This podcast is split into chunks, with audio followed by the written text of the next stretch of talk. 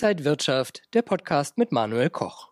Laut einer Umfrage der EZB rechnen Konsumenten damit, dass die Inflationsrate weiter sehr stark oben bleibt. Ja, wenn wir auf die Zahlen gucken, im November ist sie immerhin von 10,6 auf 10 Prozent schon mal gesunken. Wie könnte es da weitergehen und was bedeutet das für Anleger? Das bespreche ich jetzt mit Robert Halber von der Baderbank, zugeschaltet aus Frankfurt. Ich grüße Sie. Ich grüße Sie, Herr Koch. Herr Halver, wenn wir mal auf den Preisdruck schauen, der ja weiterhin da ist, wird das 2023 auch so stark bleiben und in welchen Schritten könnte es da vielleicht langsam zurückgehen? Ja, die Inflation wird auch im Jahr 2023 ein fester Bestandteil unseres Lebens werden. Aber Sie haben ja eine Umfrage zitiert. Wir wissen natürlich immer, der Konsument ist immer sehr ängstlich und übertreibt dann das, was er im Augenblick hat, nach oben und sagt, es kann ja gar nicht besser werden. Ich gehe aber davon aus, dass es besser wird. Wir werden im nächsten Jahr sicherlich dann im Jahresmittel, ich glaube sogar unter 5 Prozent wachsen können, weil einfach die Inflationsrate im Vorjahresvergleich danach gibt. Die Rohstoffpreise sind nicht mehr so gewaltig nach oben äh, im Trend. Wir haben ganz klar natürlich auch einen Euro, der stärker ist. Das heißt, die importierte Inflation äh, wird dann auch etwas gedrückt. Und die Konjunktur ist ja nicht so, dass wir jetzt den Eindruck hätten, die läuft jetzt wie geschmiert. All das bremst natürlich die Inflation und das hilft natürlich dann auch den Konsumenten und ihrer Kaufkraft. Die EZB hat ja als Ziel eigentlich 2%. Wird das noch einige Jahre dauern, bis wir da wieder hinkommen?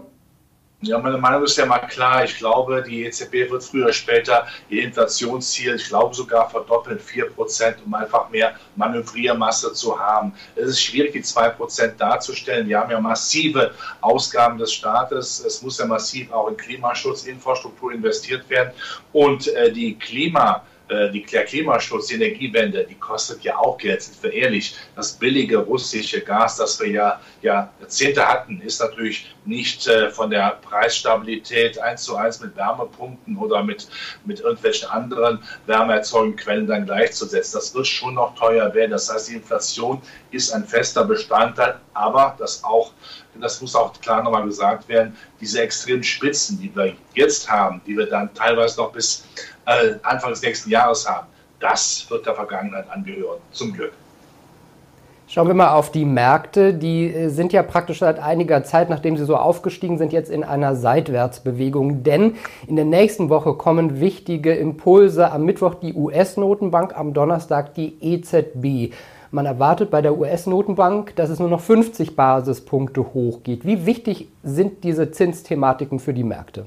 Nach wie vor ist die Zinspolitik das wichtigste Thema. Und ich würde auch sagen, dass äh, Jerome Powell, der US-Notenbankpräsident, der wichtigste Akteur an den Märkten ist, weil der Zins der Steuerknüppel der Volkswirtschaft und der der Aktienmärkte ist. Er wird genau die 50 Basispunkte machen, davon ist fest auszugehen. Und ich glaube auch, er wird dann ungefähr bei fünf Jahren vielleicht maximal 5,2 5 Prozent im nächsten Jahr auslaufen. Mehr kann er gar nicht machen. Schauen Sie einfach nur mal auf diese Zinsstrukturkurve. Die ist ja sowas von invers, so invers wie, ja, seit 40 Jahren nicht mehr und das tut der Wirtschaft richtig weh. Man könnte eigentlich auch fast von Selbstmord äh, sprechen, wenn wir weit, wenn man weiterhin dieses äh, Zinsthema so hochkocht und sagt, wir müssen die Inflation unbedingt runterbringen. Sie kommt ja auch runter, aber immer sehr wichtig natürlich auch für Notenbanken äh, zu sehen, das, was eingeleitet ist an Zinserhöhung, braucht ja eine gewisse Zeit, bis es dann an der Inflationsfront dann auch wirkt. Also jetzt zu warten, dass die Inflation 2% hat und dann äh, die Zinserhöhung aufzuhören, das ist selbst noch, das wird aber ein Jerome Powell, die Fed nicht machen. Und die EZB ist in diesem Kontext eigentlich gar nicht so wichtig wie die US-Notenbank. Sie ist so der Mitläufer und Sie hören ja fast jeden Tag eher beschwichtigende Töne auch von den EZB-Direktoren. Wir müssen ja gar nicht so viel machen. Die Inflation kommt ja runter. Wohl wissend, man braucht das relativ billige Geld, um Europa zusammenzuhalten, Klimaschutz, Infrastrukturprogramme zu finanzieren und einen Schulden Armageddon zu verhindern. Also von daher äh, muss man von der EZB deutlich weniger Angst haben als von der FED. Und die FED wird im nächsten Jahr dann auslaufen lassen. Wir bekommen nicht sofort dann äh, Zinssenkungen, aber die frohe Botschaft wäre ja zumindest, die Zinserhöhung geht nicht weiter. Beim DAX gibt es mal wieder eine Veränderung. Die deutsche Börse hat den Index überprüft. Äh, Mitte Dezember geht dann Puma aus dem DAX 40 raus und es kommt neu die Porsche AG hinzu. Ist das zum einen so ein bisschen jetzt die Kirsche auf der Torte für den Porsche Börsengang, der ja erst vor kurzer Zeit war und auf der anderen Seite aber vielleicht sogar ein Klumpenrisiko, weil wir jetzt sehr viele Autobauer im DAX haben?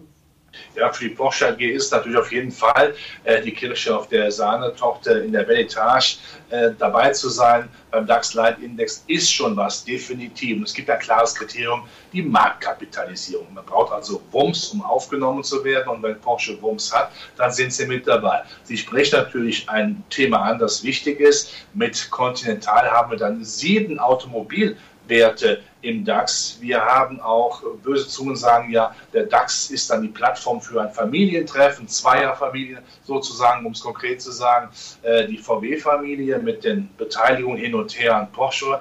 VW quasi die, die VW-Aktie, dann die Mutter sozusagen. Porsche Holding und Porsche AG sind es drei. Bei Siemens sind es dann auch drei. Siemens, Mutter Healthineers und Engineer, äh, Energy. Das heißt, wir haben da sicherlich ein Klumpenrisiko. Aber was wäre die Alternative? Die Alternative ist ja zu sagen, wir müssen ein anderes Kriterium erfinden. Da müsste man ein Expertengremium machen, vielleicht sogar mit Ihnen. Und da würde man sagen, wir diskutieren viermal im Jahr, wer aufsteigen kann und wer nicht aufsteigen kann. Dann wäre aber dann sicherlich der Manipulation ja Tür und Tor geöffnet. Von daher muss man sagen, das Marktkapitalisierungskriterium ist ein Kriterium zur Aufnahme und auf Siemens bezogen, das darf man ja durchaus sagen, das sind ja drei Top-Unternehmen, die haben ja was zu bieten, sind Weltmarktführer in vielen Bereichen, die, die gehören da schon rein. Dennoch musste man, muss man sagen, die deutsche Börse hat da überhaupt keine Schuld. Das Kriterium ist absolut sauber, absolut richtig. Dafür muss man auch die deutsche Börse loben. Aber man muss natürlich dann die Berliner Politik kritisieren. Sie hat alles dafür zu tun, dass die Wettbewerber, die alle in den DAX äh, rein wollen, größer wird. Das heißt, man muss Wirtschaftsförderung betreiben, wie beim Fußball könnte man sagen. Ja, man fängt unten an, fördert die jungen Leute und wird später Weltmeister okay, Weltmeister, im Augenblick nicht das beste Thema, über das man reden kann, aber das muss man so machen. Und die Aktienkultur muss gefördert werden, damit mehr Liquidität kommt, damit eine Linde, eine andere Linde nicht auf die Idee kommt, irgendwann den DAX zu verlassen und eine Biontech oder ein anderes Unternehmen sagt, ja, ich möchte im DAX vertreten sein. Also das ist die Gemengelage, die zu beachten ist. Von dieser Stelle aus herzliche Grüße nach Berlin. Ja, ich denke auch, dass die deutsche Börse da keine Schuld trifft. Aber wenn Sie mich jetzt fragen, Herr Halver, und Sie haben mich jetzt gerade angesprochen, würde ich sagen, die Porsche Holding wäre nach meinem Geschmack, die so sehr in den Familienhänden liegt, nicht unbedingt der DAX-Kandidat für mich, sondern vielleicht eher eine Porsche AG dann. Ja, aber nochmal, es geht um das Kriterium Marktkapitalisierung. Man möchte ja einen technischen Indikator ist, der nicht zu manipulieren ist, der ganz klar ist, der ganz eindeutig ist wie das Abend der Kirche. Und wenn man es daran festhält, dann heißt es eben, es kommen die in den Garten, die besonders hart sind. Also die harten kommen Garten, hat, glaube ich, mal äh, Franziska von Almsieg gesagt, äh, frühere Schwimm-Olympiasiegerin. Darum geht es eben, dass man sagt, was ist das Kriterium? Und man möchte da nicht irgendwelche deskriptive Elemente haben. Ja, wer kommt denn jetzt rein, wer kommt raus? Äh, das möchte man auch nicht spielen. Der DAX ist so sauber aufgestellt, Sie haben vollkommen recht, die deutsche Börse trägt hier überhaupt keine Schuld, warum auch. Aber das Problem ist eben, dass der Wirtschaftsstandort, die Aktienkultur, die muss aufgebaut werden. Und dann würde man auch sehen, ist der Konkurrenzdruck auch größer und dann würde vielleicht das Familientreffen etwas geläutet. Schauen wir mal auf äh, Edelmetalle, auf Gold, auch sehr beliebt bei deutschen Anlegern. Da ging es jetzt zuletzt wieder ein bisschen weiter nach oben. Experten sehen für nächstes Jahr auch gute Chancen für Gold, äh, sehen sogar 8% äh, nach oben also ungefähr bei 1900 Dollar pro Feinunze. Wie sehen Sie Gold momentan? Gold und Silber liebe ich sehr, kann es auch gut gebrauchen. So ein schönes altes deutsche, deutsches Volkslied.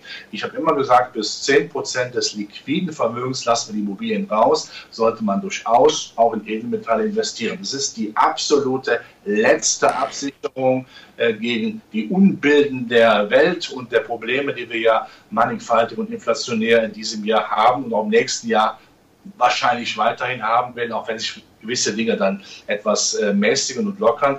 Aber das ist einfach die letzte Sicherheit, Sachkapital in seiner besten Form. Und das heißt natürlich auch, man sollte ein bisschen Herz für dieses Edelmetall, speziell dann Gold, auch eben haben. Ich erwarte auch im nächsten Jahr, dass etwas nach oben geht, weil eben einfach der Zinsdruck etwas abnimmt, die Notenbanken hin, äh, weiterhin kaufen werden. Das sehen wir ja, wir haben Schnürchen gezogen, dass Notenbanken weiterhin Gold kaufen. Also was die machen, sollten wir auch machen. Aber man sollte nicht aber auch dann die Hoffnung hegen, naja, im Schweinsgalopp geht der Goldpreis jetzt nach oben. Das werden wir so eben auch nicht sehen. Das, die Hoffnung war ja, dass immer in den letzten Jahren, es hat so nie stattgefunden. Aber wenn ich Gold habe, habe ich es und das ist wichtig. Ich habe immer gesagt, beim Gold äh, heißt es, es zählt der längerfristige Besitz, nicht die kurzfristige Rendite. Denn wenn alle Stricke reißen, und das ist jetzt nicht das Worst-Case-Szenario, das ich beschreiben würde, würde ich beim Metzger den Schinken oder meinetwegen die große Familienpackung Tofu immer noch mit einer harten Währung bekommen, die dann vielleicht mit einer Währung so nicht, zu, nicht mehr zu bekommen ist. Das ist das Worst-Case-Szenario, das wird, droht jetzt nicht, aber das ist eben die letzte Sicherheit, die man hat und das spricht für Gold. Es gibt ja auch Steaks, da kann man ein bisschen äh, Gold drumrum machen, vielleicht kann man das dann auch gleich verwenden. Ähm, Herr Herr das Geld, Geld habe ich nicht. Vielleicht Sie, ich weiß es nicht. Herr, Herr Halber, lassen Sie uns äh, nochmal generell über die Märkte sprechen, wenn wir jetzt, sage ich mal, in so einer stabilen Seitenlage momentan sind. Wie sollten Anleger jetzt so für die nächsten Wochen sich aufstellen? Ja, stabile Seitenlage ist das richtige Wort. Ich glaube nach wie vor, wir haben das Schlimmste hinter uns. Ich weiß, in Amerika kommen jetzt die dunklen Farben, äh, Gewinnrezession, die Konjunktur geht in die Rezession, die Gewinne äh, brechen massiv ein. Das heißt, da würden die Bewertungen, äh, der Aktienmarkt wird so teuer, da muss man dann äh, raus. Äh, das erste Halbjahr ist gewaltig. Ja, ich erwarte auch im ersten Halbjahr eine gewisse Schwankungsbreite, aber das muss man auch sagen. Eine Notenbank ist ja kein Killer wird ja nicht dann eine Konjunktur wirklich so dramatisch abwirken. Wir haben es eben besprochen, dass man äh, auf 2% Inflation, dass man die quasi auf dem Papier sehen will. Und dann wird man erst wieder zinspolitisch locker. Das wird keine Notenbank machen können, weil die amerikanische ist ja extrem verschuldet, die Volkswirtschaft. Und da kann man nicht ähm, hier mit einer harten Zinserhöhungsstrategie bis zum geht nicht mehr voranschreiten. Das würde dann äh, die Märkte aber auch entspannen, wenn man das sieht. Das ist ja mal die gewisse Absicherung. Ist die Konjunktur schlecht? Gibt es wenig Grund, äh, die Zinsen dramatisch zu, dramatischer zu erhöhen, weil die Inflation auch kommt. Das ist eben die Absicherung. Man muss selektiver vorgehen. Das heißt, nicht alles, was eine Polyflinte kommt, dann auch erlegen. Es muss schon eine Substanz dahinter sein. Das sehen wir im Hightech-Bereich. Wenn da Substanz ist, dann habe ich da überhaupt kein Problem mit, ja. Aber nicht jeder, jede schöne Aktie, die irgendwie nur auf dem Papier toll aussieht, aber der Substanz fehlt. Und was man auch vor allen Dingen sagen muss, sich nicht davon irritieren lassen, dass die Hightech-Werte jetzt ja viele Leute entlassen, ja, was schade ist, ganz klar, aber die kommen natürlich jetzt auch zur neuen Sachlichkeit, zu einer betriebswirtschaftlichen, operativen Ansichtsweise ihres Unternehmens. Also die Happy Hour ist da, da vorbei. Aber wenn die Happy Hour vorbei ist, heißt das noch lange nicht, dass die Werte uninteressant sind. Das muss man auch sich vor Augen führen. Und ich bin nach wie vor ein großer Freund, dass die zyklischen Werte im nächsten Jahr kommen. Nächstes Jahr wird man das Motto haben, schlimmer geht's nimmer. Die Konjunktur wird sich festigen. Ich bin auch der Meinung, von der Aussicht her, dass die Chinesen ihre Türen wieder aufmachen, weil sie es einfach nicht mehr durchhalten, diese Null-Covid-Strategie.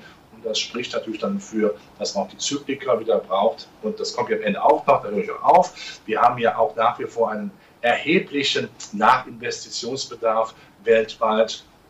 Äh, mit den letzten drei Jahren wurde da kaum investiert. Da braucht man die Zyklika, die aus Deutschland kommen vor allen Dingen. Also ich nehme heute mit, schlimmer geht's nimmer und die Harten kommen in den Garten. So kann man sagen. Grüße an Franziska von Almsieg, ich glaube, sie hat es gesagt. Wunderbar, es ist immer gut, solche Weisheiten zu haben, Herr Halver. Ich danke Ihnen für heute. Alles Gute nach Frankfurt. Alles Gute für Sie nach Berlin. Das war Robert Halver von der Baderbank. Danke Ihnen, liebe Zuschauer, fürs Interesse. Bleiben Sie gesund und munter. Alles Gute und bis zum nächsten Mal. Und wenn euch diese Sendung gefallen hat, dann abonniert gerne den Podcast von Inside Wirtschaft und gebt uns ein Like.